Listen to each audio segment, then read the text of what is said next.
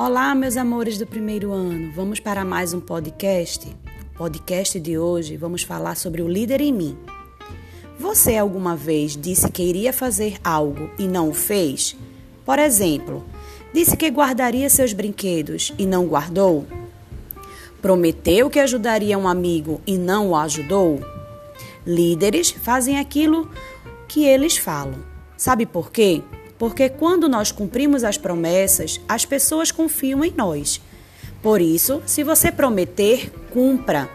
Assim, as pessoas passarão a confiar mais em, em nós.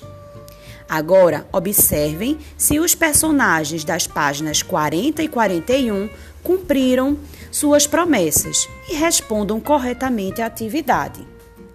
Se você prometer, cumpra. É o pense ganha-ganha do hábito 4. A menina prometeu limpar o quarto dela. Ela o limpou. Ela cumpriu, cumpriu a promessa? Sim ou não? Marquem aí na resposta correta. Na página 41, a amiga da Aline prometeu brincar com ela durante o tempo livre. Ela não brincou. Ela cumpriu a promessa dela? Sim ou não? Marquem a resposta correta. Agora vamos ver se as personagens da Turminha da Floresta estão agindo como líderes e mantendo suas promessas. Pinte a resposta correta. Espeto prometeu para sua professora que iria treinar tocar gaita.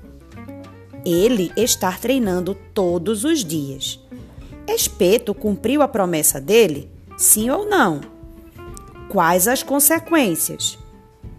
Saltador prometeu a seu pai que alimentaria o cachorro, mas ele se esqueceu.